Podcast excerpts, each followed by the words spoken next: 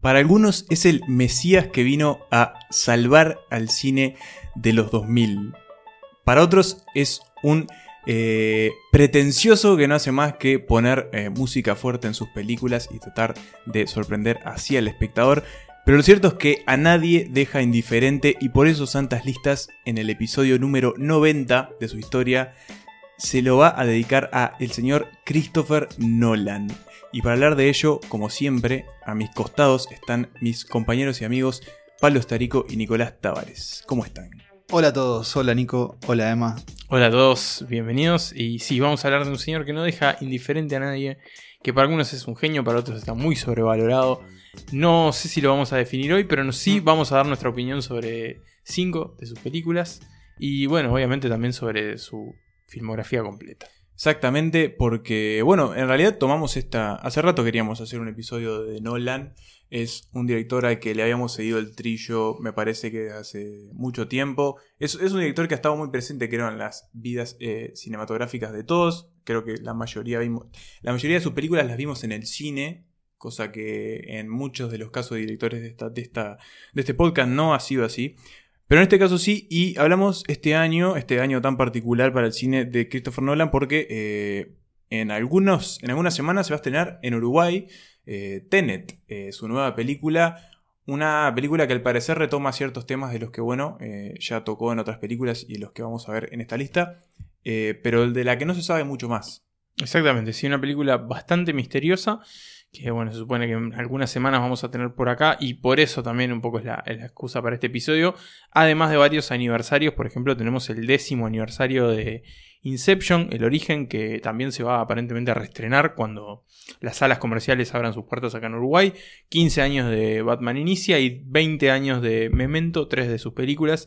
Aunque hay que hacer una pequeña aclaración, no vamos a hablar de la trilogía del Caballero de la Noche porque le estamos guardando un lugarcito al, hombre murciélago para la temporada que viene cuando se estrene The Batman. Exacto, sabemos que Batman se viene el año que viene. Nunca, creo que en la historia del podcast oficial hablamos sobre. Hay un jueves de listas, no hay un Santas Listas. Exacto, hay un jueves de lista que es la, versión primigenia de, Santas Listas, que básicamente era. Eh, está el archivo. Está el archivo, pero no, no hemos hablado en los micrófonos sobre eh, el cine con Batman como protagonista.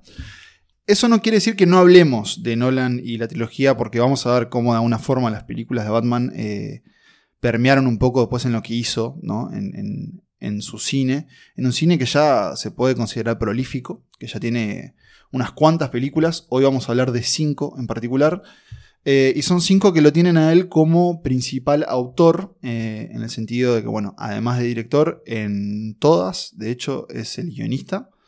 Eh, y en varias es productor. Eh, o sea, es un tipo que se mete de lleno en las películas. Yo, la verdad que confieso que no, no estoy del todo decidido sobre mi opinión de él. De hecho, vacilo también entre, entre admirarlo y a veces decir, ¿qué, qué estás haciendo? Eh, me, intriga saber qué piensan ustedes. Sí, yo no, me voy a guardar algunos conceptos para algunas películas en puntual, que, porque creo que va un poco con eso, es según la película. Es casi como que un vaivén, ¿no? O casi como, como un rombo que, cae y no termina de caer.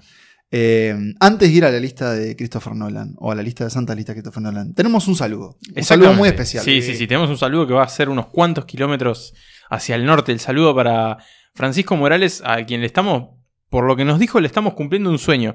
Eh, hace unos días nos mandó un mensaje por, por Twitter, eh, en realidad, mejor dicho, publicó un tweet en el que nos, mencionaba y que nos decía que era un gran admirador del podcast y que escuchó cada una de las temporadas.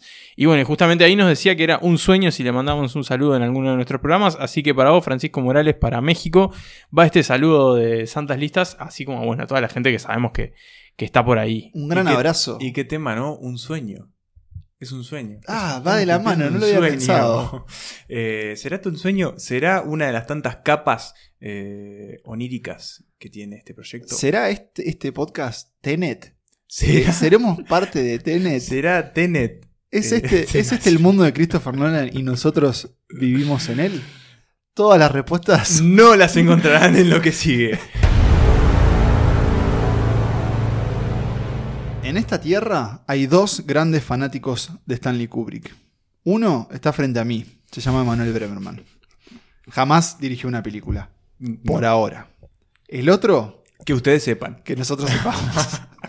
el otro se llama Christopher Nolan y sí ha dirigido varias películas y una de ellas es de alguna forma eh, un homenaje al gran Stanley Kubrick y sobre todo a su tal vez obra máxima, lo, veremos cuando hagamos la revisión de Kubrick, que es Odisea en el Espacio o 2001, Odisea en el Espacio, porque eh, nuestro puesto número 5 en esta lista de las películas de Christopher Nolan según Santas Listas, tenemos a Interestelar. Eh, Christopher Nolan viaja al espacio acompañado de Matthew McConaughey, Anne Hathaway y el señor David Oyelowo en un viaje eh, a través del tiempo y el espacio. No sé si revelar mucho más, sí decirles que es una película que plantea desde el arranque al menos un escenario casi apocalíptico. La, la, tienda, la Tierra se está. Los recursos de la Tierra se están acabando.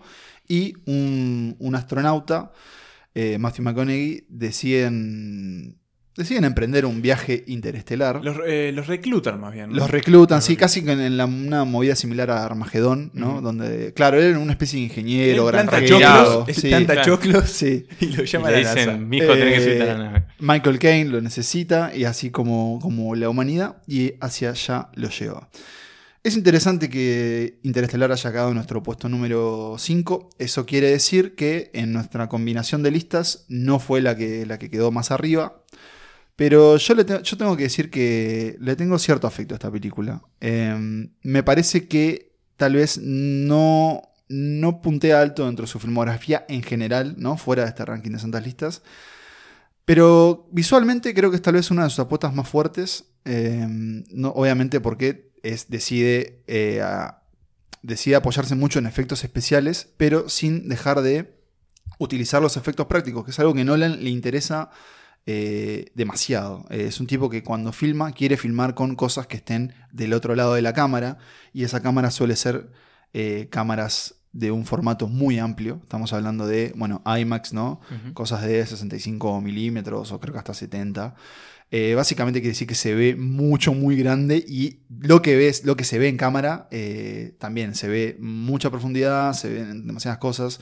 Interestelar tiene de, eso, tiene escenas que apabullan, tiene un, tiene un peso sobre la emoción y creo que eso es lo que le termina jugando en contra, que creo que hizo que la velocidad que carga, digamos, la trama de la película y sobre todo el final, y tal vez podamos hablar del truco del final sin explicitarlo, hizo que generara cierto rechazo, creo que un poco en el público y en la crítica. Eh, básicamente se notaba un poco los hilos que Nolan quería mover y eso, eso hizo, creo yo, que cierta gente quedara como más este, frío con su propuesta. No sé, Emma, ¿vos qué opinás? Sí, más que sobre eso quería comentar mi relación con, con Interestelar. Yo recuerdo haberla ido a ver al cine y haber quedado como muy impactado con los efectos especiales y, y el planteo visual, porque vos ya lo dijiste, Pablo, es como es como que se te viene todo encima y no te dan las manos como para agarrar todos esos agujeros negros, naves espaciales. Física cuántica. Física cuántica, un robots, de robots. Tiempos dispares. Con el tiempo empecé como a pensarla. De hecho, es una película que han pasado muchas veces. Hubo un momento que la HBO la ha pasado hasta el cansancio, entonces la vi 40.000 veces. Y, qué tal la, sentía como cada vez más vacía y ese homenaje a 2001 lo sentía cada vez más una imitación mm. y eso me empezó a... Porque empezaba, yo empezaba como a atar hilos y, decía, bueno, si vos querés hacer un... ¿Qué hace un homenaje, un buen homenaje? Bueno, no lo sabemos, pero para empezar, buscar como guiños que, evoquen de alguna manera esa película o, obra que querés eh, homenajear. Pero a mí me parecía que él termina usando en Interestelar algunas como herramientas que ya el propio Kubrick usó y, obviamente mucho más eh, diluidas acá en esta película para hacer avanzar su, como usar los recursos de Kubrick para mm. sacar adelante su película es como me parecía me parece que es como una pequeña trampa no me niegues que hay una gran actuación en McConaughey no no no no no no en Hathaway y no me niegues que cuando estabas viendo eso en el cine eh, era impresionante yo recuerdo haber escrito esta película lo, dije o sea cuando salí del cine era como me pasó lo mismo con Dunkirk por ejemplo fueron las dos veces que, que Nolan me hizo como me tiró como todo eso encima y dijo bueno a ver que, cómo lo agarrás y bueno, terminé como... Acá hay un tema, me parece, y le quiero preguntar a Nico, y es eh, qué pasa con Nolan con las revisiones. Porque ah. siento que es un director que cuando lo ves en, ese primer encuentro, quedás boquiabierto, quedás muy atento, es un tipo que te quiere capturar con una trama que, en la que tenés que estar atento o tenés que estar como, como despierto. Eh, por, lo, pronto, en sus películas no vinculadas a Batman, que capaz que son un poco más eh, reconocibles de entender, ¿no? Sí, Batman es el bueno y el resto son los malos, claro. Pero acá, a veces en las revisiones, se deja entrever ciertos trucos que tal vez no, no, son tan efectivos. Bueno, eso me. ¿Qué te pasó con Interestelar? Me pasó con, Interestelar. Eh, también, como Manuel la vi en un momento de mi vida, la vi muchas veces. ¿En serio? ¿Tantas veces la Sí, HBO la daba, todo el tiempo. Tipo, eh, ¿qué, dijimos que año es 2000? 2013. 2013. ¿HBO en el 2015? Programado Interestelar. Ahora todo el tiempo. Ahora aprendes HBO y el Guasón Joker la está pasando hasta de costado. O sea, eso pasaba lo mismo con Interestelar. Y, bueno, me, pasó un poco eso. La, primera vez quedas como sorprendido, te impacta mucho. Nolan busca siempre sorprender, ¿no? Sobre todo con, lo visual, que sus películas sean épicas y monumentales. Creo que Interestelar, sobre todo, lo tiene también por esa cuestión de el espacio, ¿no? Con toda esa enormidad y los fenómenos que, que no podemos entender mucho. Pero me pasó, porque para esta lista también reví varias de sus películas, eh, con Interestelar me pasó lo que no me pasó con otras películas, que eso, se empiezan como a notar algunas cuestiones, algunos hilos, algunos vacíos, que creo que Nolan... En la, trama. En la trama, y creo que Nolan en, sí es un tipo como, más allá de lo espectacular y del amor que obviamente tiene por el cine y como forma narrativa y lo que busca también que le pase al público, eh, creo que no, lo estoy descubriendo yo, es algo que, se, dice, es que es un tipo también bastante frío en cierta forma. Sí. Este tipo como sin humor, digamos, este lord inglés que no te deja sentarte ni siquiera en el set, que te saca todas las sillas. Bueno, ese, ese, rumor es muy bueno. Es muy bueno. Eh, perdón, me, me interesa eso que decís del lord inglés, porque yo no sé si pienso en él como un director inglés. Y acá volvemos a Kubrick también, ¿no? Un tipo que es un director inglés, pero que también. patas, claro, tiene la, pata del otro lado del. Kubrick, Kubrick es yankee, después se fue a. Perdón, al, revés, quise decir eso, claro. Nolan es un director inglés, pero. Que, desarrolló su carrera en Estados Unidos. En Hollywood, claro. y el otro fue al revés. Y el otro, y Kubrick fue al revés pero no pienso en su cine como un cine británico. No, no, más allá de una que vamos a ver más adelante. Yo tampoco, yo tampoco. Eh, pero, pero eso es interesante porque en realidad. Pero creo que es como su idiosincrasia más que, la forma en la que hace. De él como, como, autor. Exactamente. Y, bueno, y eso, me parece que esa frialdad, más allá de que tiene como el giro más emotivo quizás de todas sus películas, eh, después de verlo más de una vez ya empieza a resonar un poco, empieza a quedar un poco más hueco. Hmm. Eh, y me pasa eso, como Nolan siendo demasiado Nolan. Si no sé si se entiende lo que Como los peores vicios de Nolan. pero para, por ejemplo, ¿cuáles? Para mí algo que tiene que ver con eso y que creo que capaz es un poco lo que, lo que vos decís, Nico, que a mí me pasa es que yo siento que, para mí, Nolan, siempre, Nolan siempre es como, él es muy ambicioso en lo que quiere contar siempre, ¿no? Siempre está contando historias muy grandes. Eso, perdón, es ambicioso cuando su carrera despega, ¿no? Y sobre todo cuando se establece... Pero ahora vamos a ver una película que fue muy temprana, ah, pero es muy ambicioso también. Ambicioso en, el sentido, en otro sentido. Él es ambicioso para hacer Yo pensé que decías, en, por ejemplo, mm. en presupuesto, en escala. no, no, ambicioso incluso, en sí, en eso, obvio, porque lo, acá el problema es cuando, para mí, eh, eh, él, eh, no, sé, se tropieza o algo y esa ambición se transforma como, una, como en pretensión. a mí me parece que Interestelar es, pretenciosa. muy pretenciosa. pasa lo mismo. En lo que quiere, quiere como eso, ponerse a la par de una película como 2001, eh, quiere contar una historia del héroe que sale de abajo y viene a salvar el planeta porque le llegó un llamado mm. de, la nada. Y por sus hijos. Y... Por sus hijos. Quiere venir a contar que spoiler, no escuchen, eh, el amor es lo que termina salvando todo, fin del spoiler. Entonces yo creo que en muchas, muchas decisiones de, de Interstellar termina eso, termina como claudicando a la ambición por la pretensión y eso es lo que termina como haciendo más ruido, al menos a mí. Hey, summer's down. 45 to an hour. Yeah. This stuff alive, huh? What's this gonna cost us, Brain? A lot. Decades. What happened to Miller? Judging by the wreckage, she was broken up by a wave soon after impact. How's, how's the wreckage stay together after all these years, huh? Because of the time slippage. Y después de este viaje eh, interespacial, interestelar, eh, por los confines del universo eh, y de agujero negro en agujero negro, eh, Ahora vamos a esa película que yo justamente mencionaba en su ambición eh, y en esta etapa temprana de, Nolan como, como, realizador, Porque vamos a hablar de una película del 2000, su segunda película. Su segunda película, ¿no? Segunda. Eh, titula Memento. Una película que, bueno, se estrenó, como acabo de decir, en el año 2000. Protagonizada por Guy Pearce. Eh, Carrie Ann Moss es la verdad. Y John Pantoliano. Sí.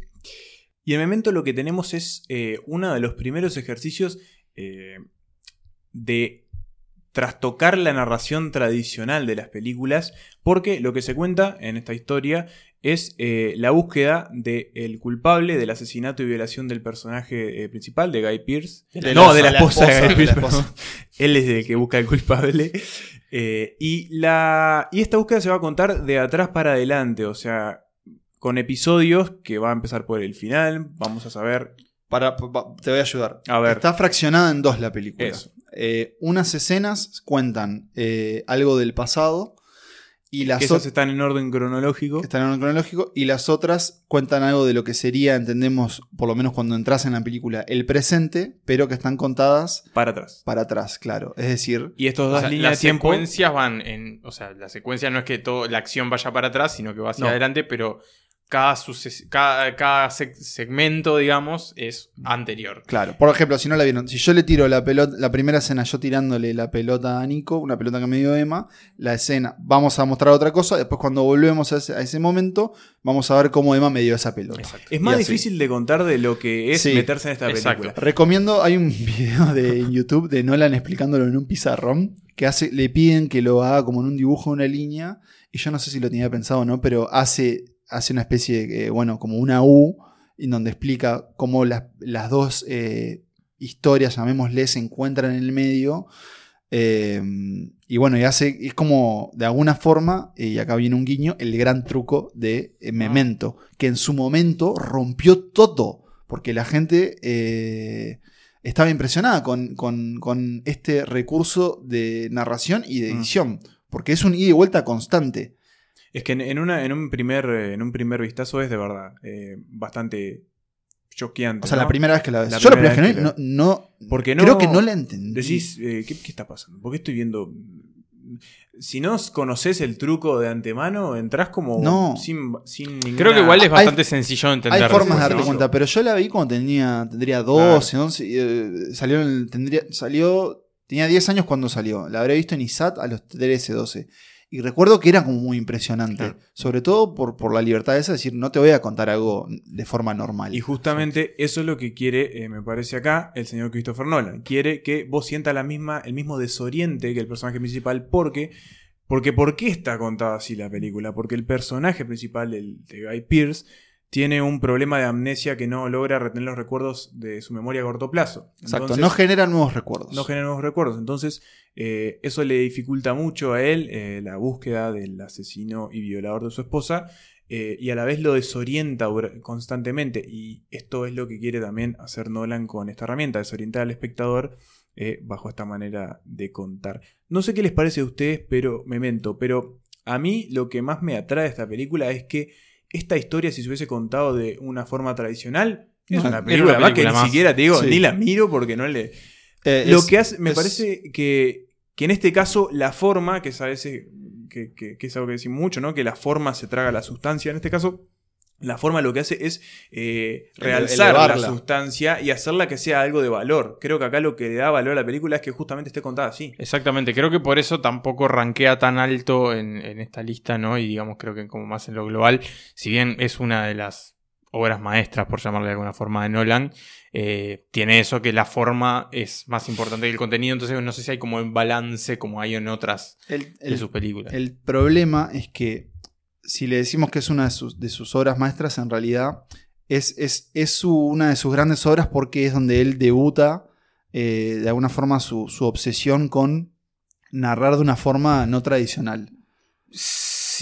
Más o menos. En el sentido, tenemos su primera película que es Following, donde también, está fraccionado, pero digámosle debut, por ejemplo, internacional. En el sentido de decir, es su película más formal. Eh, este es Christopher Following es casi una película de estudiante. Claro. claro, y no la Este es Christopher Nolan, Memento. ¿Quién es Christopher Nolan y qué va, qué va a hacer después?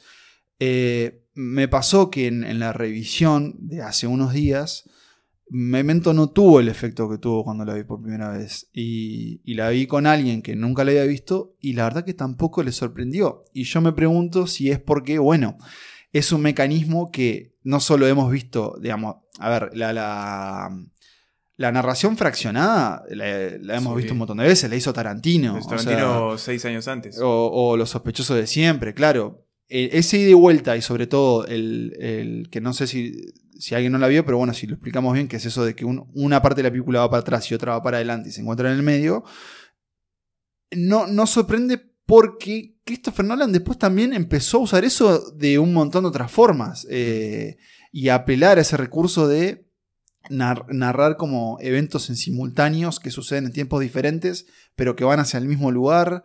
Entonces, claro, volviéndolo a ver, a mí Memento me costó, sí, la valoro, valoro que, que bueno, le haya abierto las puertas y que haya hecho un montón de otras cosas. Pero está, hoy a mí no, no, pega de vuelta. No, claro, no, me, pasó eso. Y también me pasó que la, actuación de Guy, de Guy de Pierce eh, la vi como bastante. Mm, es muy apática a veces. Sobre todo en las partes, en las escenas en blanco y negro, que él está como narrando y hablando por teléfono. Es como que. Está como medio duro. Pero. Quizás he buscado también, ¿no? Mm, como esta persona que. Es un, él es un corredor de. Ah, una lista de seguros y a ver, está buena. No, no, no quiero darle para atrás a Memento porque... sí, vale la pena. Vale la pena si nunca la vieron y si ya la vieron y, la quieren ver de vuelta, vale la pena. Y es un giro interesante a, una especie de neo-noir o, de historia de, de policial sí, es como un hilo bastante común en el cine de Nolan. Y en realidad, bueno, Memento también es... Eh, es una gran utilización de recursos, porque es una película económica. Sí, baratísima. Tres actores, cuatro. Claro, donde, donde, donde bueno, este, la magia está en, la forma de contarlo, como se llama, y bueno, y, en la edición, como resaltaba Nicolás. Eh, ¿A una conclusión sobre Memento y Nolan? No, me parece que, ¿Es la apertura de un vicio que no se pudo sacar? Es lo que te iba a decir, que me parece que después Nolan se, se envició. Se envició con esta, con esta cuestión del tiempo, con, con la manera de de encontrarle como nuevas posibilidades a, la estructura de una película que en algunos casos le salió bien y en otros casos no le salió bien. I'm not a killer. I'm just someone who wanted to make things right.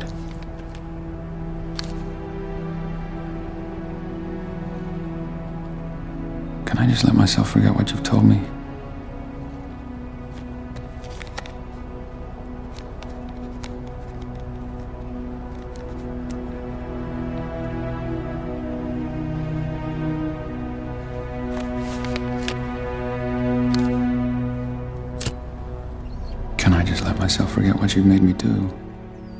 El tiempo es una de las grandes obsesiones de Christopher Nolan y en esta película también está de alguna forma eh, la división del tiempo y, las diferentes formas de percibir el tiempo.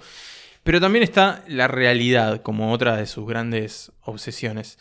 Estamos hablando de una de sus películas más conocidas, si no la más conocida, quizás por fuera de la trilogía del Caballero de la Noche, Estamos hablando de Inception, El origen, la película que cumple 10 años y que trata sobre un grupo de ladrones que se meten a un cerebro, a un subconsciente, para no, no para robar algo, sino para implantar una idea.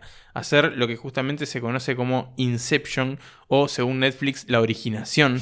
Em, y dejar en la cabeza de, este, de un millonario, de un heredero millonario, la noción de que tiene que desarmar la idea de su padre un pedido que les hace otro empresario competidor. Casi una película de robos, tiene varias, varios de, espionaje. de espionajes. Y también dicen algunos una alegoría del el cine. Esa no la sabía. Eh, iba a decir algo que tipo esa, esa, la he escuchado porque una alegoría del cine. Sí, iba a decir algo, pero prefiero como, fíjate, fíjate en el, fíjate en la agrupación. Tenés el arquitecto. Sí Tenés. Eh, el falsificador. El falsificador. Que ese, ese es Cobb. Ese no, el falsificador es eh, eh, Tom Hardy. Claro. Que sería el actor. Claro. El arquitecto, sería, el guionista. o el productor. que, es, el Page. Sigamos diciendo ya el elenco. El Page. ¿De DiCaprio cuál era su Es el director. Es el director. Es Christopher Nolan. Claro. Con su ropa. Perdón, y ahí hay un paréntesis. Su personaje, Cobb, comparte nombre y profesión con un personaje de, Following. de su primera película. Y según una página que ya me olvidé, pero le confío en ella. Cobb en sánscrito es sueño. Sueño, muy bien. Y después tenemos a Saito, que es eh, Ken Watanabe, que es el productor, el estudio, digamos. Ahí está, ahí, ahí, tenés. Eh, Igual, ah, quédense con esta idea porque la voy a traer más adelante de la película. yo iba, iba antes de esta, esta, esta revelación que vamos a hacer de que es una. Iba a decir que hoy cuando hablaba de Interestelar y la pretensión y la ambición, me parece que acá sí está el tema de la ambición de, de Nolan por. Primero por contar una historia muy grande, porque Inception es una historia muy grande, una historia que para empezar tenemos varias historias dentro de historia, tiene varias capas y varias dimensiones de narrativas. Esto es por la propia estructura de, lo que para él es un sueño en esta película. Y después por esto, por obviamente por, por el presupuesto, imagino, no lo tengo claro, pero es una película carísima. Arriba de 100 millones, eh, por el elenco, por, los efectos especiales y porque, bueno, por, todo lo que debe haber costado. Em, por esto, por, por cómo contarlo, y también por esto del, del viaje del personaje de DiCaprio, porque su motivación es eh, recuperar a sus hijos y no mucho más que eso. Es lograr volver con ellos, cumplir esta misión determinada para volver a Estados, volver a Estados Unidos y reencontrarse con ellos. Y acá es donde y esa es otra de las obsesiones de Nolan, Nolan creo también, como la relación de padres e hijos, que se repite bastante a lo largo de, sus películas. Y una esposa muerta. Y una esposa muerta. En este caso es escapar de ese muchas, esa culpa. Muchas esposas muertas. Muchas esposas muertas. Yo, si fuera Emma Thomas, que es su esposa y productora de casi todas sus películas, me empezaría Porque repasemos, Interestelar, no hay esposa. No. Memento, esposa muerta y violada. Sí. Bueno. Ah. ah. Vemos. Eh, eh, Inception, esposa muerta. Sí. Sí. Mm, yo, sí, yo. El gran truco, esposa, muerta bueno, spoiler. Y Dunkirk, no hay, mujeres. El gran truco, más de una esposa muerta. bueno, pero volvamos a Inception. Eh, no sé qué estaba diciendo. Mira, em, voy, a, voy a ir a lo que dijiste que eras del presupuesto, me parece importante. Inception, estoy leyendo aquí, costó 160 millones y logró en la taquilla 860 millones. Es un taquillazo, como diría nuestros amigos los, los españoles. Eh, ¿Por qué digo esto? Porque es importante recalcar la relación que tiene Christopher Nolan con el estudio Warner Bros. Eh, Inception sale entre dos de sus películas de Batman, después de Batman Inicia y antes de... Eh, no, perdón, después del Caballero de la Noche, eh, antes del Caballero de la Noche asciende. Exacto. O sea, eh, había dejado eh, la saga de Batman en lo más alto. Claro, o sea, había establecido, bueno, eh, y de hecho había, se había establecido la discusión de si era hora de empezar a tomar en serio el cine de superhéroes, ¿no? Incluso hasta el punto de que fue una discusión que se llevó a los Oscars. Em, pero claro, que hoy Warner Bros. le da carta blanca, es decir, ¿querés hacer la película esta de los sueños y, y de los espías? bueno, ¿sabes qué? Hacela. ¿Cuánto sale? Dale, hacela. ¿Y por qué es valioso esto, no sé si la palabra es valioso, pero ¿por qué es importante? Y porque hoy en día hacer una película eh, original o de algo que no pertenezca a una franquicia es una apuesta. Un blockbuster. Bueno, un blockbuster, claro. Tenemos gente como, no sé, Scorsese o Spielberg que les cuesta conseguir la plata para sus proyectos. Claro, es, una apuesta eh, si no es algo que pertenece a una propiedad intelectual que ya sea conocida, ya sea algo de videojuegos o de cómics o, de libros adolescentes célebres. Pero con, eh, con Nolan, Warner Bros. parece haber encontrado esa relación eh, de establecerlo a él o él establecerse a sí mismo como un director capaz de, generar estos eventos cinematográficos. Probablemente sea él, Tarantino y no sé cuántos directores más los que tipo... Bueno, logran eso, yo les dije esta, una lista similar que habíamos hecho con, el quizá, quizá en el caso de Nolan no es como Tarantino que quizás llena la sala por, el nombre, pero sí es de esos directores que puede hacer lo que quiera dentro de Hollywood. Sí, bueno, te das cuenta. Que también creo que habla un poco del camino de, Nolan, ¿no? Acá no hablamos de, algunas de sus primeras películas, pero. Bueno, por ejemplo, su primera película en Hollywood. Empieza con Following, que es esa cosita bien chiquita, bien Esa es inglesa. Esa es inglesa. Después va Memento, que ya es como una película. Sigue siendo independiente, pero ya es en Hollywood, ya tiene un poco más de, presupuesto y de, trabajo. Y la otra, Después viene Insomnia, que es una adaptación, es, una adaptación de una novela y a su vez es un remake de una película noruega, pero ya con actores de primera línea, Al Pacino, Robin Williams, Hilary Swank, Hilary Swank eh, más presupuesto todavía, ya dentro de un estudio, y es como, bueno, como que se iba probando a sí mismo, y ya después de eso, ya después de Insomnia, Insomnia viene... ¿El Gran viene- Truco? viene- no, viene Batman, No, el gran truco es anterior. no, es 2006. 2005 2005 Batman Batman inicia. Ah, Ya ahí ya tiene como su primera franquicia. Tienes razón. Después, bueno, el Gran Truco, que es como ahí, como un drama más. entre, Batman, entre Batman te entre hace Batman, otra, claro. Entre El- Batmans. entre Batmans, está Batmans. el Gran Truco El y- Caballero de la Noche, que es como la consagración definitiva, y ya después de ahí hace lo que se le canta, ¿no? Claro. Con la plata que quiera, los actores que quiera, o sea, ya es como, bueno, también Bueno. se fue ganando el espacio, ¿no? Eh, Ya la mencionamos, pero Interestelar no era una película que financiara cualquiera. No, no, sin duda. Andá, andá a decirle que querías una película de agujeros Mm. negros, este. Volvamos, sí, volvamos al origen. Pero volvamos al porque origen. estábamos en el Pero origen. Pero es, es sobre importante eso- destacar eso, como el- el- la capacidad que tiene hoy, que no tienen muchos directores, eh, y de hecho tienen muy pocos, de decir, bueno, quiero apostar a hacer el blockbuster, quiero hacer una película de mucho presupuesto, con actores muy importantes. Estamos hablando de DiCaprio hace 10 años. Sí. Eh, O sea, altísimo. Claro, un, un Leo en su mayor leo- leoísmo dicaprismo. Eh, un gran debut de Tom Hardy. Para mí, tal vez la persona que se roba la película Ah. inesperadamente, por lo menos en el momento de decir, che, ¿ese quién es? ¿Quién es Ames? Y grandes secundarios, tipo, no, no, no me refiero a su papel, sino grandes es- de esos actores secundarios que están por ahí dando vueltas, como Joseph Gordon Levitt, Ellen Page. Michael Caine. Bueno, Kenneth Branagh va a aparecer también en bueno, su filmografía. Marion Cotillard acababa de hace cuatro años antes, había ganado el Oscar, tres años antes, no me acuerdo. Con la película de Edith Piaf. Sí. Sí. Bueno, el origen. Eh, a Emma le gusta un montón. A Emma, a Nico le gusta un poco menos. A mí en- me pasó algo similar con, con Memento. Y es que su revisión me, me desencantó. Eh, igual vale aclarar que cuando la fui a ver en- al cine en el... ¿Qué año fue? 2010. 2010. 2010, eh, unos jóvenes 20 años, me pareció impresionante. Salí del cine boquiabierto pensando en los sueños y en la realidad y, y, eh, capaz y me acuerdo incluso decir, che, ¿han escuchado hablar sobre los sueños lúcidos? Eh, ¿Conocen esta Mm. idea de, de que vos, bueno, podés... Estuve en- muy perturbado por eso mucho tiempo. Ah, ¿sí? fue que me da mucho miedo el sueño lúcido. Está- estás estoy viendo No, pero podés, podés aprovecharlo, podés aprovecharlo en- en- hacia vos. Pero bueno, el sueño lúcido es, es, digamos, la gente que sueña y reconoce dentro del sueño que está soñando. Y al parecer, vos podés entrenar esto, ¿no? Podés, eh, llevando un diario de sueño, reconociendo algunos, haciendo algunos ejercicios, y eso después te permite, una vez que soñás, estar en control.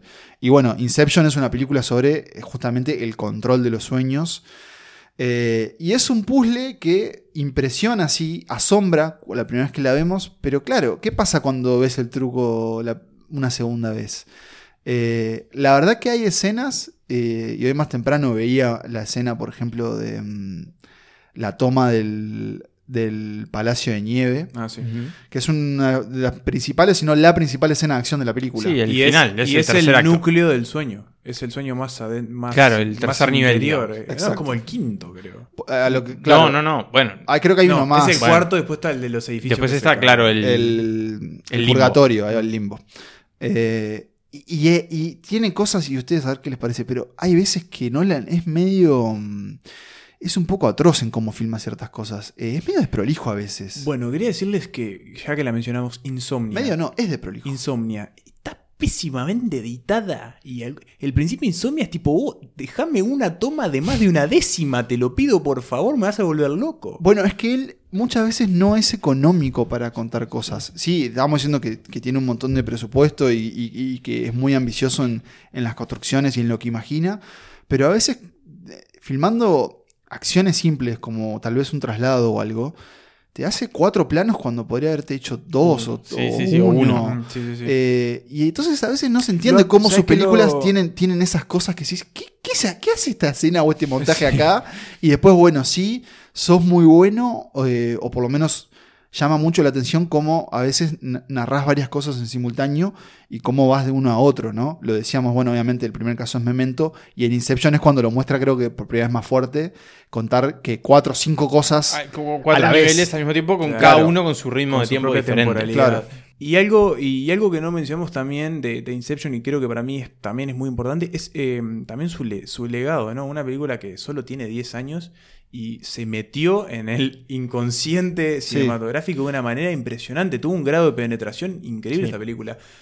Tiene, este- tiene- es una película que, de nuevo, tiene solo 10 años y ya tiene como una mitología que eh, pasa algo así de algo eh, dentro de otro. Decimos Inception. Sí, pero es cierto, también tiene sus detractores y también tiene, tiene sus denunciantes que dicen que... Eh, no sé si plagio, pero sí una inspiración tal vez demasiado... Mm. Eh, cercana. Hay un anime que se llama Paprika, creo. Eh, tal vez a uno de nuestros eh, escuchas más. más lo, conozco de nombre, no lo conozco. Más informados en, en, la palabra en el anime, sí pueden decir que Inception es Paprika. Pero sí, es cierto lo que dice Emma. Inception quedó y es cierto. Hoy es hasta bromear con eso. Y una última cosa. No, quiero decirle algo a favor también. Que tiene mucho estilo.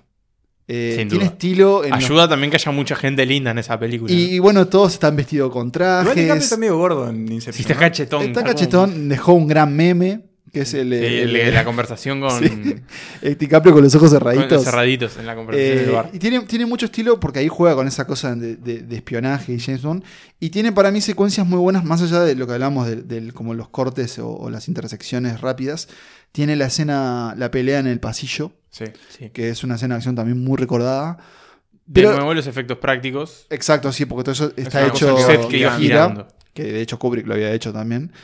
Pero los personajes en sí, más allá de Cobb, el resto no, son agregados que funcionan para la historia. Son como funcionales, ¿no? Claro, pero incluso este, el personaje de Ellen Page, que tiene este nombre tan como claro, que es como la que teje los sueños ahí, está la pretensión de Claro, o sea, no, importan tanto, son como herramientas a la trama, ¿no? Sí, sí. Yo, a mí lo que pasa con Inception es que yo le tengo mucho más cariño. A ver, si tuviésemos que hacer un ranking de las películas de Nolan. ¿Y lo que estamos haciendo? No, pero. no, pero a ver, Santa Lita siempre se trató de eh, el gusto y el cariño. el favoritismo. Si hubiese que ponerle a la gran película de Nolan, para mí todavía está por, por hablar, de, o sea, vamos a hablar de ella más adelante. Pero pasa, me pasa con Inception es que tengo un enorme cariño. sí, por la experiencia de la disfrutas. Y hay un tema eh, que no lo mencionamos, y hablando de la secuencia, su final me parece, esa es, eh, la secuencia final es increíble, me emociona de una manera siempre. ¿Qué final? La secuencia final cuando él Vuelve a la casa. Cuando él se despierta en el avión. El, clímax, sabemos, el, el, epílogo. no el clímax, el epílogo, es decir. Lo último que vemos él, eh, y, bueno, ese el, final con el, rombo. con el rombo y todo eso. Eso me parece genial y es algo, otra vez, le salió bien en Inception y se agarró el vicio y lo hizo en casi todas las películas que le siguieron. Bueno, y no nombramos, eh, que creo que en Inception sí es muy notorio, el apoyo que tiene que tiene Christopher Nolan en la música, ¿no? En este caso del señor Hans Zimmer, Que ha sido el compositor de casi todas sus películas. Y cómo muchas de sus películas se apoyan en, la, en, esa banda sonora de Hans Zimmer, que en este caso... eso, los efectos de sonido. Bueno, que, que, que, de alguna forma marcó, eh, diría yo, el, sector sonoro del cine y sobre todo de los trailers. Porque una vez, el trailer de Inception es como muy celebrado también y muy histórico. Porque después todos los trailers arrancaban igual con ese... Y, Hans Zimmer que, acá tiene esa, esa, composición Time, que es la que termina, que, creo terminó siendo como una de sus obras más... Como sus greatest hits. Sí, así que... Que, mm, bueno, Inception. Bueno, Inception. Se terminó Inception. Se terminó este sueño. Sigamos con. Nos quedan dos más. El reto. Remember, you are the dreamer. You build this world. I am the subject. My mind populates it. You can literally talk to my subconscious. That's one of the ways we extract information from the subject. How else do you do it? By creating something secure like a like a bank vault or a jail. The mind automatically fills it with information it's trying to protect. Understand? Then you break in and steal it. Well, I guess I thought that the dream space would be all about the visual, but it's more about the feel of it. My question is, what happens when you start messing with the physics of it all? En el segundo puesto tenemos una película que hemos mencionado, otra de esas que hizo entre Batmanes. Estamos hablando de El Gran Truco. The Prestige. The Prestige. Entre capas. Ya lo dirijo Michael Caine. Every magic trick has three parts. Muy buen Michael Caine. gracias. ¿Lo estuviste practicando? Lo estuve practicando en el espejo. Muy bueno. Eh, y la última, justamente, es el Prestige, la revelación de, estos trucos de magia. Porque esta es una película sobre magos, pero más bien es una película sobre una gran rivalidad y sobre la obsesión. Sobre ilusionistas. sobre ilusionistas, más que magos, ilusionistas. Exactamente. Eh, para mí, la gran sorpresa de este experimento que fue volver a ver el cine de Christopher Nolan. Y, y, para mí también una gran sorpresa volver a verla y encontrarla tan maravillosa como la primera vez. De hecho, bueno, no, no lo solemos mencionar, pero en mi caso fue mi primer puesto en mi lista personal. Porque eso, no, fue el segundo. la recordaba como una película muy, muy sólida y muy redonda en todo sentido. Y verla de vuelta fue terminar, pararse y aplaudir. ¿Y sabes qué, qué recordaba yo? El truco de la película. Claro, creo que es lo que Es una película que, que donde dos eh, El gran truco de la película. Claro, son, son rivales. Eh, hay un accidente que, que, los separa de alguna forma los, los, los, enemistas. Los enemistas se vuelven enemigos. Y bueno, cada uno va a hacer su carrera buscando justamente eh, superar, al otro. superar al otro y sobre todo buscar ese gran truco. Es una película que sucede en Londres del siglo XIX. sí, ahí sobre el 1900, rondando el 1900. Eh, es, junto con la que viene más adelante, eh, de las pocas películas de alguna forma como británico, no sé, de Londres, pero con una mezcla de actores, bueno, australianos. Hugh Jackman ¿no? y Christian Bale son los dos protagonistas. Gran actuación de cualquiera de ellos dos. Scarlett. Scarlett Johansson por ahí con un dudoso acento inglés. Scarlett está floja esta película. Y, la gran Rebecca Hall, eh, es una actriz que me gusta mucho. exactamente. Y bueno, y Michael Caine. y una aparición, dos grandes apariciones. La primera, el señor Andy Serkis. y, y, la segunda, nos ponemos de pie David Bowie. David Bowie como eh, Nikola Tesla. Cualquier película con Bowie ya suma. Suma un puntito. ¿no? es como la, tipo, la ruta más larga en el Catán. Tenés a Bowie y sumas un punto más. Bueno, ¿qué pasa con el gran truco? A mí me pasa esto con el gran truco. También la recordaba como Nico con una película que, uh, qué, qué vuelta de tuerca, qué sorprendente. Pero no recordaba tanto cómo era narrado eh, esa enemistad entre esos dos magos. Es una de verdadera enemistad porque se odian eh, y hacen cosas hacen acciones para básicamente... Sí, no, importa nada, básicamente. No, es superar al otro a toda costa. Son bastante ruines, pero, pero me, queda, quizás es por el truco, pero me da la sensación de que uno siente más aprecio con Vas a ver que eh, lo que tiene en realidad es que está muy equilibrado, porque los 12 momentos se vuelven como, si bien al principio hay uno que se manda una gran macana que hace decir, bueno, la verdad que vos sos el verdadero culpable de todo esto, pero después el otro se obsesiona con esa venganza. Los dos tienen como alguna cualidad que los redime y al mismo tiempo son unos grandísimos hijos de puta. Es muy equilibrado, es de, verdad una película con dos protagonistas muy equilibrados. Em, pero ¿qué pasa? Y acá es donde estaba mi sorpresa y la verdad que no lo recordaba. Es una película que hace algo que Inception eh, después lo, lo, hace y es la historia dentro de la historia dentro de la historia. Porque eh, en un momento los protagonistas, uno de ellos adquiere el diario del otro eh, hechicero, del otro ilusionista. Harry Potter. Del otro ilusionista. You're a wizard. You're a wizard. Eh, digamos, Hugh Jackman. No, Christian Bale desde el presente obtiene un diario de Hugh Jackman. Y en el diario de Hugh Jackman, o sea, lo que vemos en la película que pasa a contar. Hay referencia al diario de. Hugh Jackman obtiene una especie de blog de notas de Christian Bale. Entonces, el, la película sucede en casi como que en tres tiempos diferentes y juega con esa cosa de ver quién está narrando y a quién le está narrando. Y quién le está ganando a quién. Que es impresionante, eh, pero de verdad. Y, bueno. Y algo que no dijimos, la película empieza con un plano que no tiene ningún contexto, no, entendés nada de lo que estás viendo, después viene como una explicación de, de Michael Caine, de la magia, de los trucos. Y resulta que al final después todo eso tiene todo el sentido del mundo y ahí estaba toda la respuesta a todo. Hmm. Y bueno, después que termina, terminás como diciendo, me, me, la ganaste por todos lados, Christopher Nolan. Les pregunto, ¿es eh, la joya escondida en la filmografía de Christopher Nolan? A ver, no, no, sí y no. Sí, porque tal vez es la película que se hable menos hoy en día. Sobre todo, obviamente, una vez que las de Batman ya empiezan a cobrar todo. Eh, pero bueno, también fue un éxito de taquilla, ¿eh? hay que decirlo. ¿qué, ¿qué, tal anduvo en la repercusión con el público?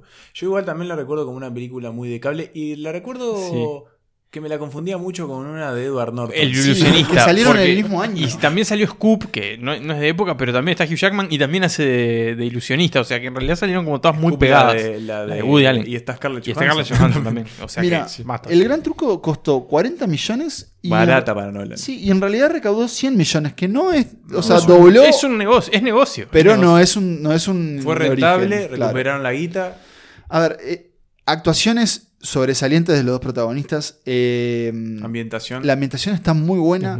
El recurso de nuevo de la edición y el tiempo para mí está espectacular. A nivel narrativo, genial. Y en mi opinión, mejor que, en Inception. Tiene, gran, tiene a David Bowie. cierra por todos lados. Eh, y acá vuelvo a traer algo que habíamos mencionado, que Nico había mencionado hablando de Inception. Nico decía que, que el origen tiene esa cosa de que en realidad eh, se puede hacer un paralelismo que es una película que habla sobre hacer cine. Y el gran truco también, tiene eso, ¿no, Nico? Porque en, todo momento están explicando, eh, hablando sobre, bueno, qué es hacer esas ilusiones. La película sucede mucho sobre escenarios, sobre teatros, en donde ellos están haciendo los trucos o también tras bambalinas donde lo están preparando, y todo el tiempo se discute de, bueno, ¿qué hace un ilusionista un buen ilusionista, no? ¿Qué es ese manejo de público? Espectáculo. El espectáculo, la buenos trucos. La revelación de la sorpresa, todo cosas que mientras yo escuchaba, sobre todo las dice, bueno, el personaje de Michael Caine, porque es como una especie de mentor. Es el tirapostas de Nolan. Sí, en las películas está para Lo pone para eso. Sí.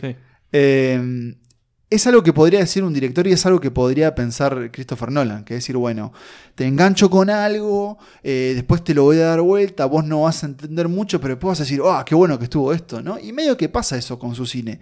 A veces peca de pretencioso, creo que lo dijimos, a veces peca de frío, mm. de personajes tal vez un poco inocuos, y sin embargo no podemos dejar de mirarlo, ¿no? Eh, o por lo menos no sé si a ustedes les pasa, pero yo al día de hoy, y sobre todo después que comentemos la primera película de este puesto que viene más adelante, ahora nomás. Y si Christopher Nolan hace una película, yo tengo que ir a verla. Eh, no me ha generado ese rechazo, tal vez con El Caballero de la Noche Asciende. ¿No? Quedamos un poco más tipo. Con sabor a poco. Eh, ¿Qué pasó acá? Me quiso meter mucho. La hizo un poco obligado también esa película. ¿no? Sí, no tengo, no tengo esa información. Como que su plan era dejarla con The Dark Knight y bueno, los estudios siempre meten la mano, ¿no? Y, Mirá. Y, medio que y la, y la billetera. Sí. Bueno, yo, yo, escuché en una entrevista que él decía que, que, que, si bien habían tenían como una idea de una posible trilogía de Batman, que en realidad él, eh, su hermano, que no lo nombramos, Jonathan. Nolan creador de Westworld y, guionista, de gran parte de sus películas. Es, muy de, eh, es muy de meter a la familia Nolan. Sí, es un familiero, amigos familiar. Tiene, tiene un tío que actúa también en varias de las películas. Eh, esto es verdad, ¿eh? Está, está, en Batman. de peor. Y siempre mete algún pariente de extra, eh, una cosa así, medio, medio. Llamalo al. Sí, al el, sobrino de. ¿En qué anda el primo, el primo Tom? Claro, ¿en qué anda el primo Rob? Eh, me hiciste perder el hilo. Pero perdón, lo, recancho. No, decía esto, el, gran truco. El gran truco. Eh, tal vez la sorpresa de esta lista. Es una película que yo invito a revisar, que es, muy entretenida. Muy.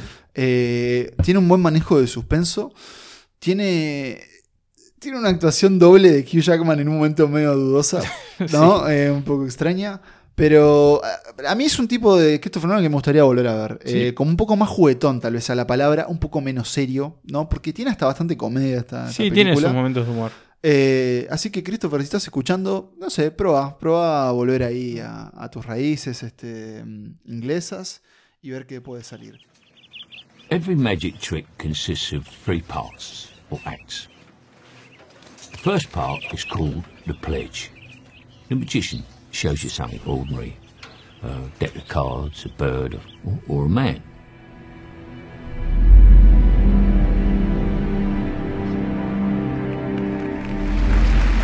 He shows you this object. Perhaps he asks you to inspect it. To see that it is indeed real. Yeah, and order. No. 1940, playa francesas, punto álgido de la Segunda Guerra Mundial, las tropas nazis tienen acorralado al ejército inglés eh, sobre y, francés. y francés sobre las costas eh, de la región de Normandía. Caen panfletos. Caen panfletos en el aire. Que dicen, eh, los tenemos. Amenazas. Hay balas perdidas y una película retrata esto. Lo retrató hace muy poco y lo hizo, creo yo, magistralmente. De la mejor manera. De la mejor manera. Dunkerque, película de 1900. de 2017. Eh, Está bien que el tiempo es relativo. El tiempo, el, tiempo todo el tiempo. Eh, película del 2017 eh, con la que Nolan se despidió de los cines hasta, bueno, Tenet, hasta Tenet. Y que nos dejó a todos un muy buen sabor de boca, además de la sangre acelerada y el corazón a mil. Dunkerque, película que revisamos en nuestra temporada antepasada esta, ¿no? digamos. Eh, película a la que le dedicamos un mini especial, si mal no recuerdo. Le dedicamos un espacio, claro, cuando estuvo nominada a los premios Oscar, este, exactamente. Y película que hasta el día de hoy, mm, y voy a, voy a, seguir hablando en plural, ¿eh? nos sigue sorprendiendo. Porque, como dijo Emma, es no sé si lo dijo, pero lo, dejó, lo dejó de alguna forma entrever. Es la mejor película de Christopher Sí, es su gran película. Eh, hasta ahora, al menos, ¿no? Hasta que veamos Tenet. Es una película atípica en él por varios motivos. Primero, bueno, de nuevo ahora sí, sí que vuelve a una historia real, una historia cercana, eh, de alguna forma, porque eh, cercana, digamos, a, la historia inglesa, a la historia británica, y a una historia de derrota, porque... Sí, es una película de guerra, exacto, atípica en ese sentido, porque los protagonistas son los que están huyendo. Claro. Y donde eh, la guerra es una amenaza que en realidad es bastante eh, distante. Porque no, no tenemos batallas en esta película. No, no. Si hay ataques. Hay ataques, no, hay, no hay enfrentamientos directos. No, no vemos casi al, ejército eh, nazi. Em, que es un gran acierto. Es tremendo, ¿cierto? Uno de varios de esta película. Y es de alguna forma, creo yo, la reunión de varios de los elementos que nos gustan de Nolan. Eh, sí, el buen Nolan. El buen Nolan y no el Nolan que no nos gusta, que es básicamente el que a veces tal vez se apure o haga personajes un poco fríos o tal vez... Eh, confunda un poco simplemente por el hecho de querer sorprender. Yo no sé si acá quería sorprender, pero él decide hacer algo también bastante raro, que es contar esta historia de Dunkerque, que por las dudas en realidad lo, que cuenta la película es como... Eh, la evacuación de los soldados ingleses de Francia de vuelta a Inglaterra. Exacto, que en, gran parte se debió a la ida de barcos civiles, o sea, de, de personas que tenían barcos en Inglaterra y que decidieron cruzar la costa, que no era nada lejana, para traer a esos soldados en apuros. Y en un momento crítico, de la guerra, porque era un momento en que Francia había caído, o sea, y eh, estaba, Alemania, estaba, Alemania estaba a nada de poner un pie en la isla y comerse también al Reino Unido. Sí, sí, fue que quizá como el momento más crítico para los aliados, que después, bueno, a partir de ahí todo sube, ¿no? Digamos. Ahí Churchill se pone las pilas. Se pone las pilas, exacto. A lo que iba es, que Nolan decide contar este desembarco eh, y lo divide en tres maneras por un lado, en tres maneras y en tres tiempos. Vamos a tener, voy a ir primero con la acción. Vamos a tener eh, a un protagonista, un de tierra, Eso, tierra, mar y aire. Me encantó. Tenemos a un soldado que no conocemos el nombre, en los créditos figura como Tommy, es el señor Finn Whitehead, eh, un actor que después se vio en Bandersnatch en la película Black Mirror. Eh, un soldado que, bueno, de hecho, medio que pierda su pelotón enseguida, llega a este ahí a, las playas donde están esperando justamente que vengan a, buscar los barcos con, otros cientos de, militares compañeros. Eh, y bueno, están esperando los barcos. Esa acción sucede en una semana, si mal no recuerdo. Después, en el agua tenemos eh, a un barco civil comandado por el actor Mark, Rylance su hijo y otro joven, que es este señor, este actor que me, me encanta. Que es un siniestro. Eh, está en la película de Lántimos, eh, El sacrificio de un siervo sagrado. Eh, ¿Cómo es que se llama? Bueno, mientras, recordamos, está eso yendo a rescatar. Es Georgie en la película. ahora, ahora me venía el nombre. Ellos están yendo justamente a, rescatar a los soldados. Eso es un día. Barry Keegan es el señor. Eso es un día y después en el aire tenemos, seguimos a, un. ¿sí ¿Sería un escuadrón? ¿Es la palabra? No, en realidad son dos. Son dos pilotos. Sí, dos pilotos de la RAF. Eran tres al principio. No, son, dos. Son dos que están como patrullando. Bueno, arrancan tres, hay uno que baja, me parece. Son dos pilotos de la RAF, uno de ellos Tom Hardy, eh, y el otro también es medio conocido, no me acuerdo el actor, no importa. Eh, que sucede en una hora que, eh, bueno, se van a cruzar con aviones de... Alemanes, de, va a haber un enfrentamiento, básicamente es una batalla aérea. No, no hay mucho más en esta película que este retrato de estos, de estos rostros y, y soldados derrotados, sí. que me parece que una de las grandes eh, de los grandes aciertos, además de no mostrar a los nazis, es de que haya como una sensación de anonimato en todo lo que pasa en esta película. O sea, son soldados que son intercambiables. Incluso hasta cuando aparece Harry Styles, que tenemos su cara en todos lados, podría ser. que Nolan no sabía quién era Harry Styles. Sí, para mí es, es, una gran demostración de lo que puede hacer un buen casting en la película. La mm. cara más conocida, te diría que ni siquiera era Mark Rylance, que todavía no era tan conocida. Tom, Hardy está en una máscara. Está tapado, Killian Murphy, tal vez, mm, que es el, rostro más, más que tampoco tiene nombre, o Kenneth Branagh. Eh, pero claro, sobre todo eh, la fuerza hasta donde dice Emma, en esos soldados casi que muy similares entre ellos. Que son unos, son unos son niños, son unos pibitos. Eh, Pero no, no, quiero dejar de ir de, no quiero dejar escapar esto lo que, lo que decíamos lo del tiempo, si no la vieron. Una película que se cuenta intercaladamente en acciones que suceden en tiempo tan dispares, ¿no? Una semana, una hora y un día. Pero todo funciona. Y funciona de una forma en la que vos no te perdés. Eh, de hecho, hay momentos que, que en, en, el agua, en la tierra más bien, ¿no? Esperando los barcos, ya anochece. Y la película corta entre, entre la noche y el día con los aviones o con los barcos volviendo. Pero claro, es una construcción de esos eventos que se suceden o, anteceden tan, tan este, calculada, tan minuciosa, que estás sobre todo como, como creo que, decías vos, Nico, como, como esperando ese peligro y te tiene al borde de la silla. Yo la vi en una función de prensa, éramos pocos, y no sé si a ustedes les pasa, pero a veces en la función de prensa a la, que van críticos o bueno, o periodistas, somos pocos, no, no se siente no hay clima de sala. No hay clima de sala como esa cosa compartida. Y sin embargo, yo la estaba viendo y, estaba como, mm. viste, con los pelos de punta. La volví a ver de nuevo en sala y me pasó lo mismo. es impresionante además el, sonido. De, Yo no sé si estaba amplificado o qué, pero pasaban los aviones o los, disparos y era, Es cierto. Es como estar ahí en la playa con Bueno, y la banda sonora de Hans Zimmer de nuevo, y con este detalle hermoso. ¿Lo tienen el detalle del reloj? Sí. Sí.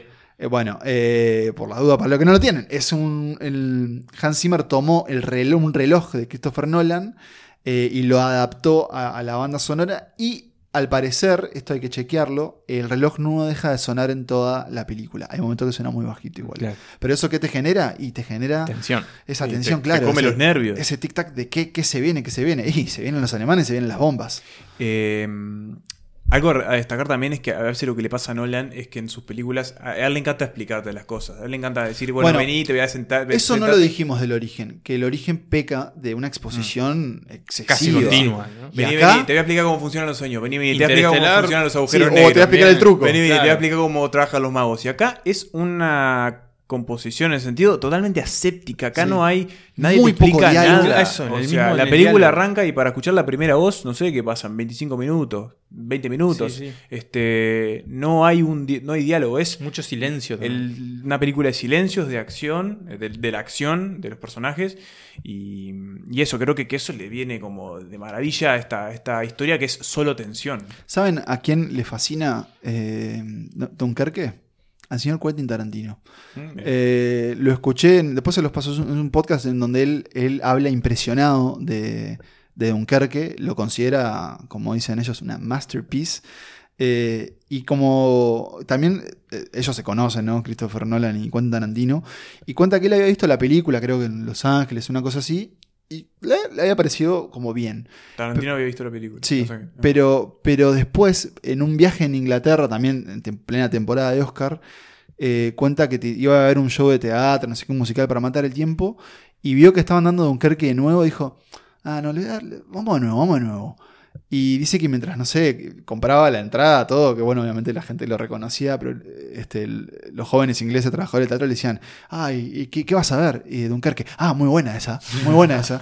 Entonces él cuenta que, claro, en Inglaterra esta película generaba una emoción en la sala, no solo de lágrimas, pero claro, viendo una... pero que, fue el momento en que se dio vuelta la guerra. Em, el final de Dunkerque, que a ver, no estamos spoileando nada, termina con los soldados rescatados, termina con dos de los personajes en el tren mientras leen el discurso de Churchill. Ese final es increíble, con, eh, mientras él lee ese discurso... Que, pelearemos en las playas, pelearemos en, eh, sí, sí, en, las, en las playas, en la, sí, en todos lados. Em, Sí, no, no, no nos, no rendiremos. We shall never surrender. Es impresionante. Y a mí yo te digo, o sea, yo estoy en 1940. Soy un pibe de ahí. ¿Inglés? me dice capaz que voy. voy me sí, voy y me listo. Em, bueno, Tarantino dice que, en realidad también eh, la volvió a ver de nuevo, o sea, tres veces. Y ahí ya viendo tal, más como los, los, detalles, claro. Los detalles, claro. Y sobre todo ese juego, ese juego temporal. Que en otras en otras películas Nolan lo sentíamos como un artificio a veces justificado y a veces no, y acá funciona de una forma que, de nuevo, si esta película la reconstruyéramos y la contáramos como los hechos aislados, no funcionaría tan bien, ¿no? Eh, y, me deja pensando si también no no es mejor que Nolan se ponga limitaciones. Esta es una película que dura una hora. Es corta, sí. 40, una cosa así. Que para una película de Christopher Nolan es poco tiempo, porque sus películas pasan las dos horas generalmente. Es una película de guerra, más. Las películas de guerra tienden a ser largas. O hasta tres horas, mm. claro. Entonces tal vez con ciertas limitaciones, tanto en, en, esa idea de contar, bueno, contar con menos. Contar con menos, claro. Y, y casi que, que, no contar personajes, ¿no? Porque es más como una sensación de, de, un elenco, o más bien de una serie de personajes, pero como decíamos, anónimos, como que, ¿cuáles son sus motivaciones? sobrevivir. Es una sola, todos tienen que sobrevivir, ¿no? O en el caso de, de Mark Rylance es rescatarlos, pero también tienen que sobrevivir en, porque están yendo a la guerra. Entonces es, algo que a priori yo diría no debería funcionar tener personajes que... Casi anónimos. Casi anónimos, y sin embargo funciona. Eh, el plano de Tom Hardy mirando su avión prendido fuego es hermoso. hermoso. Y el plano del avión prendido fuego ya sin Tom Hardy es hermoso. O el avión aterrizando. El avión aterrizando en el atardecer es espectacular. Hay un montón de, de, cosas de, de, Dunkerque visualmente que la verdad que impresionan. Y tal vez sea su mejor uso de IMAX. Mm. Seguramente. Eh, seamos sinceros, no podemos disfrutar de IMAX en Uruguay. No hay cine IMAX en Uruguay. Yo vi dos películas IMAX en mi vida. Una. Nosotros vimos una juntos. Bueno, ah, una, ya veremos una de los tres. Y esperá, película, aparte de Blade Runner 2049, la película que voy a ver en IMAX. Una, la primera película que vi en IMAX fue en Buenos Aires y fue El Caballero de la Noche Asciende. Me llevé la sorpresa, creo que lo, he contado acá antes, que no toda la película estaba en IMAX. Entonces el formato cambiaba, y se agrandaba. La segunda fue Star Trek, eh, la tercera eh, más o menos, pero eh, el IMAX tiene eso de que estás viendo una pantalla del tamaño de un edificio casi. y bueno, Nolan, por si no queda claro, si no te lo dijimos, él es un un, acérrimo obsesivo de mantener la experiencia cinematográfica. No solo eh, en la escala, ¿no? Por ejemplo, el uso del IMAX, sino también en el material Eso, en el que hacer. Él filma con películas, es decir, con, con, el material, y es no un gran digital. detractor, y muchos dicen que en realidad es el, responsable de, la, de la nueva caída del 3D, en realidad. Bueno, fue el que dijo el 3D no sirve para nada. gracias entonces. Y a partir de ahí como que lo empezaron a, descontinuar y bueno, y ahora casi que muy, así como en un momento había todo en 3D, ahora es bastante menos frecuente. ¿no? Seamos honestos, era un flagelo el 3D, era el Pasaron tres años desde el estreno de, de Dunkerque y sin embargo noto por esta conversión que sigue, no, sigue nos sigue haciendo aún later nuestros corazones, ¿no? Sí, sí, es que es un, es un película. Es un película. Eh, y es su mejor película, así que por suerte está en el primer puesto. Fue una elección sensata.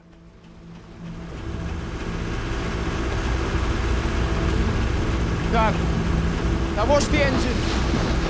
Daddy's down. There's no shoot. Dad, come on, there was no shoot. He's probably dead. David, I hear you, Peter, I hear you. Maybe alive, maybe. Maybe able to help him.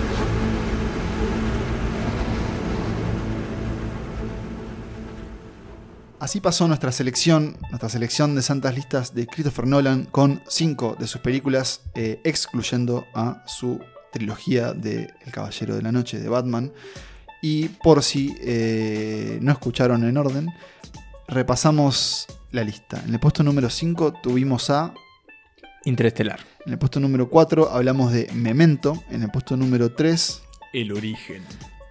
Y en el puesto número 2 hablamos de Gran Truco. Y en el puesto número 1 Dunkirk. Dunkirk. Dunkirk. Entonces, nosotros cuando nos planteamos hacer este episodio, eh, y un poco en la introducción también, nos preguntábamos este, qué pensamos de Christopher Nolan. ¿Es, un genio? ¿Es un, visionario? ¿Es el encargado de salvar al cine? ¿O... Eh, de hundirlo. ¿O es el encargado de hundirlo? ¿Es, un farsante? ¿Es, es, es este, un pretencioso? ¿Es un autor sobrevalorado? ¿Es un copión? Yo diría, eh, tal vez en una posición un poco cobarde, que no es ninguna de las dos que sí creo que ha sido responsable de alguna forma de revitalizar eh, tal vez el aspecto que a mí más me, interesa de Hollywood, que es historias que, te den ganas de verlas en el cine, historias que te den ganas de aprender de cómo se hicieron, ¿no? cómo, cómo se filmaron. Eh, y historias que te den ganas de, de, volverlas a ver. Yo creo que él, dentro del mecanismo industrial de producción de Hollywood, ha logrado capitalizar eso. De todas formas, hay que reconocer que a veces este, se pasa un poco de rosca, ¿no? Y, a veces sorprende, sorprenden sus elecciones, este, cómo deja pasar algunas cosas que, la verdad que... Tiene un filtro medio grueso. Sí, sí. Eh, a mí me da alegría de que Christopher Nolan esté vivo primero. Vivir es, buena parte, ¿no? Pero 50 hace poco. Sí, sí, no, pero me, me, me, gusta que este tipo esté haciendo estas películas que son grandes blockbusters eh, originales en un cine que cada vez eso lo hablábamos, tiende más a la, a la a la a las grandes franquicias que se comen todo. Y es cierto que cada vez menos estamos viendo como estas grandes. Y bueno, pasa que es están, se están encontrar un origen hoy en que día. se están imponiendo también. Eh, ya que bueno, sí, está bien, que veamos cine de superhéroes, pero bueno, sigamos reutilizándolo con las plataformas de streaming, hagamos las series de los, de los superhéroes o demás, digamos, alimentemos por ese lado, pero... Y a ver, está bueno, eh, obviamente no, no, nos encanta el cine de autor y, que tiene algo para decir más allá del entretenimiento, pero también que haya este tipo de entretenimiento como el que hace Nolan es saludable para el cine. Entonces, Igual mi consejo, y no sé qué opinas Nico, es a Nolan hay que acercarse, hay que acercarse con, con cuidado. Eh, yo diría que, de nuevo, Dunkerque es tal vez eh, la película que más resiste el análisis minucioso, mm. pero el resto tiene sus huecos. Claro, eh, al resto encontrás No, no es. Eh, no es infalible. No es infalible. Y a ver, eh, volvemos a decir. y, tiene, y peca a veces. Este... Insomnia, está media fulera. bueno, es olvidable. es Bastante fulera. Entonces me pregunto, ¿qué pasará con Tenet? Perdón, Nico, vos igual ibas a decir algo, Nolan. bueno, sí, en realidad creo que quizá también es un poco de, miedoso, pero es un poco esa postura como intermedia, ¿no? Ni, muy, muy, ni tan tan. Yo, no, yo no mato por Nolan. no, yo tampoco, yo tampoco. Pero a ver, Pero me divierto, me divierto con él. ¿Qué pasa, yo qué sé, pasa con Tarantino. Hay uno que te dicen es un plagiador que roba todo lo que hace, otro te dicen es un genio. Igual Tarantino está muy está en el camino, escalones más arriba. Está en el camino del medio también, en cierta forma. Obviamente hay todo el tiempo homenajes y acercamientos a otros cines que por ahí, como no son tan conocidos, no mm. lo entendemos y no vemos esa referencia. Pero al mismo tiempo también, obviamente, es un buen contador de historias. Y creo que con Nolan hay una cosa así. Tiene buenas historias para contar, hace algo que en el cine no es muy común y por suerte está ahí para defenderlo y aguantarlo. No sé si es el que es el que viene a salvar el cine, pero sin duda está haciendo un cine muy valioso, como decía Emma. Pero tampoco es un, un sátrapa, ¿no? O sea, es un tipo que claramente eh, no te roba la guita. No te roba la guita. A, veces sí. A veces sí. A veces sí. A veces sí. Yo creo que cuando se pero, pero, lo hace en la suya. Él está convencido de lo que hace y eso siempre es Eso hay que defendérselo. Eso, siempre es importante. hay que admitir que cuando se equivoca, bueno, está bien, se equivoca. Pero, yo nunca, nunca lo escuché decir me equivoqué y pagué. Pero igual. No, pero, se equivocan las, eh, eh, digamos, con, su bandera. Igual para. Igual él sabe. No, pará, yo quiero decir esto. Hablamos de Tarantino. ¿No sienten también que, bueno, por ejemplo. Y si hablamos de Tarantino, hablamos de Paul Thomas Anderson, hablamos de ciertos autores. Pero de Nolan lo, dejamos en otro costado, es otra cosa. Pues que pa, yo creo que Tarantino, Paul Thomas Anderson tienen muchas más cosas que decir que Nolan. Este es un cine que da como para zambullirse mucho más. Me parece que Nolan, más allá de que él de vez en cuando tenga como estas ideas un poco más eh, filosóficas, no termina de ser. No deja de ser un director de, de, blockbusters. Por la superficie de las cosas. Es, capaz que ahí está lo que decíamos. Eh, la apuesta al espectáculo. Eh, a su manera y con, sus errores y con, sus cosas impresionantes y aplaudibles, pero la apuesta al espectáculo. Y sabes qué, cuando en el momento en que mm, se deje de él tomar tan en serio a sí mismo, me parece que le puede hacer mejor. Yo me pregunto también qué pasará si, si por ejemplo, eh, ¿no? Crisis mundial, crisis del cine, y Warner Bros. le dice, eh, Christopher, no te voy a dar 60 millones, tenés 5 millones para hacer tu ah. película. ¿Qué haría él capaz con 5 millones? Hay que ver, mm, hay que ver cómo se lo ¿Haría un memento de nuevo aún más impresionante? Y ahí es donde saldría efectivamente si es, si es bueno. Si es, bueno. Es, como, es como los técnicos de fútbol. A ver a Guardiola en Torque, ¿no? sí, sí, sí. Puedo hacer un pequeño. Traelo a Messi a jugar Traelo a Messi a jugar al Olímpico. Puedo hacer un pequeño shoutout que no nombramos y, que creo que estuvimos mal. El señor Hoyte Van, Van, su director de fotografía más reciente. Sí, eh, como, el, como el más. Eh, me gusta cómo filma Hoyte Van Hoytema. Me gusta su nombre, Hoyte Van Hoytema. Sí. O sea, es como yo me llame eh, Bremer eh, von Bremerman. Sí, pensalo. Sir Ulrich, sí. Eh, por lo pronto esperamos ansiosos Tenet. Y bueno, yo creo que con Tenet no vamos a. ahí vamos a ver. me gusta que sepamos poco. ¿Sabes que para mí está media mala por algo no han mostrado mucho. es media malena y es tipo. media. Pero ojalá que no. Y sí, bueno, tal. Vamos a comer pop, qué sé yo. Eh, sí, eh, eso también lo extrañamos. Salvo que no vendan pop por el COVID. Muy bueno, ¿Y por qué, por qué digo que extrañamos eso? Porque eh, afortunadamente hace poco, hace unos días, desde que estamos grabando esto, este pequeño y querido grupo humano volvió a ir a una sala de cine. eh, junto con Emma y con Nico, fuimos aquí en Montevideo, Uruguay, a nuestra cinemateca, nuestra querida cinemateca uruguaya, en una de las primeras reaperturas de cine en Latinoamérica. La primera. La primera. La primera.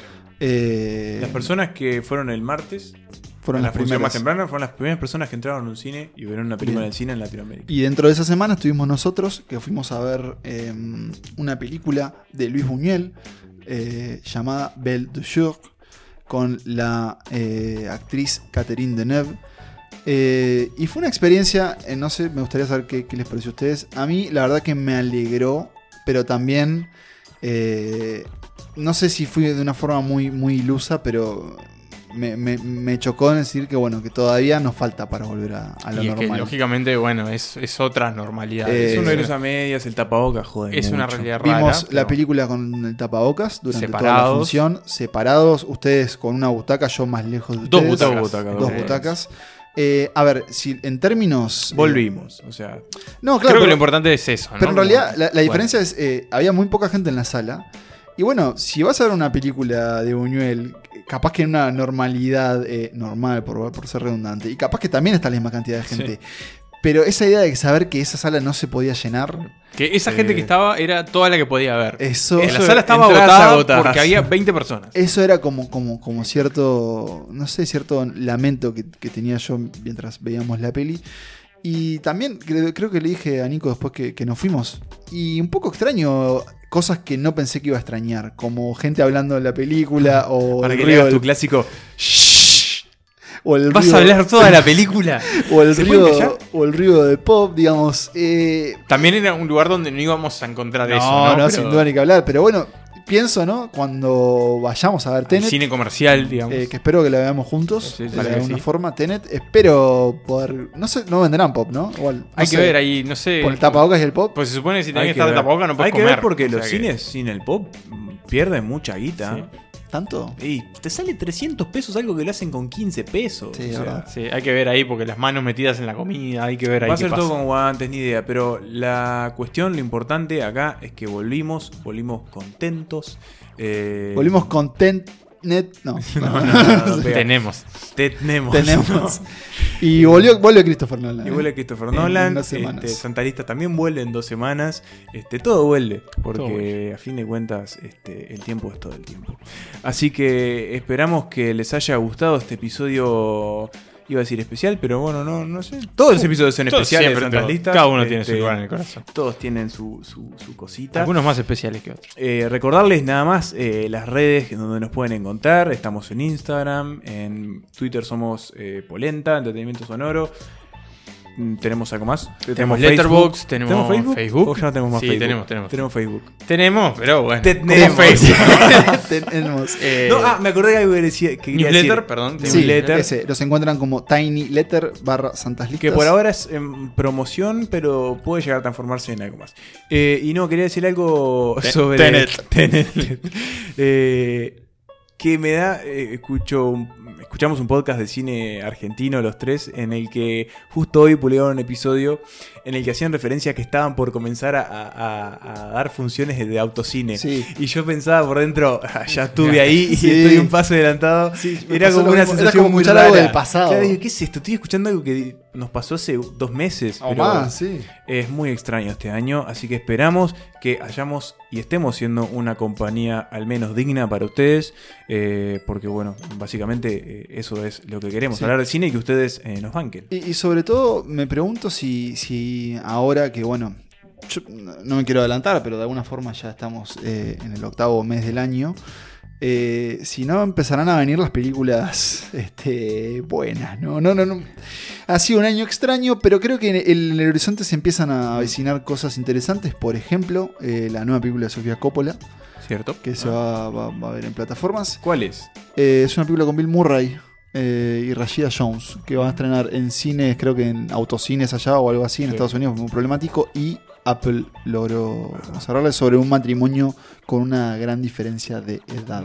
Y el reencuentro con Bill Murray, más allá de un especial que habían hecho para Netflix. Tenemos Charlie Kaufman también. Tenemos Charlie Kaufman, Netflix. Este, Netflix. Que se viene con episodios de Santas Listas, ya lo podemos decir. Sí, sí. Paul Thomas Anderson va a filmar en algún punto. Está, bueno, Wes Anderson con su French Dispatch por quedó para el año que viene. Quedó para el año que viene, Wes. Este, pero bueno, creo que, lo bueno está por venir. Lo bueno está por venir. Mi lista del año está vacía, ¿no? De todas formas, yo agradezco que este año nos ha permitido, sobre todo, revisar cosas que capaz que de otra forma no lo hubiésemos hecho. Digamos, Tuvimos tiempo para. Este parate a, la industria estuvo bueno de alguna forma. Eh, pero tal vez me estoy adelantando a la evaluación del año que todavía no llegó. falta, falta como casi la mitad del año. Cuando nos volvamos a encontrar, vamos a haber visto Tenet. No, todavía no. Todavía, no. Todavía no. Bien. Pero eh, bueno, podemos cuando la veamos le comentaremos. Podemos adelantar que posiblemente el capítulo que viene sea con invitado. Sí. Posiblemente. Hay que ver la disponibilidad del invitado. Si él o ella así lo La gente de la tele es complicada. Nuestro invitado es un poco complicado, así que no lo sabemos. Pero, pero bueno. Esperamos que les haya gustado este episodio sobre Christopher Nolan. Esperamos que ustedes se hayan forjado o no una opinión y sobre que nos este digan sujeto. ¿Qué les parece? Que nos digan qué les parece. Nos pueden mandar un mail o también un telegrama si es el medio de comunicación que hacen. Podemos hacer una encuesta. Vamos a hacer una encuesta. Pero en este momento. No, no. O sea, la, previa. Hoy, miércoles, cuando están escuchando por primera vez este capítulo, encuesta. hoy la mandamos. La claro. O estos días. Sí, sí. Bien. Que puede haber sido ayer o mañana. O pasado. O todo el tiempo. O, todo el tiempo. Pablo, eh, yo me voy a despedir y en este momento te paso la palabra para que vos también te despidas y luego se la pases a Nicolás para que él luego se despida. Así que yo me despido. Pero Emma, yo ya me despedí. Pues yo, también me despedí. Yo también. y entonces solo queda algo más que decir. Que viva el sí.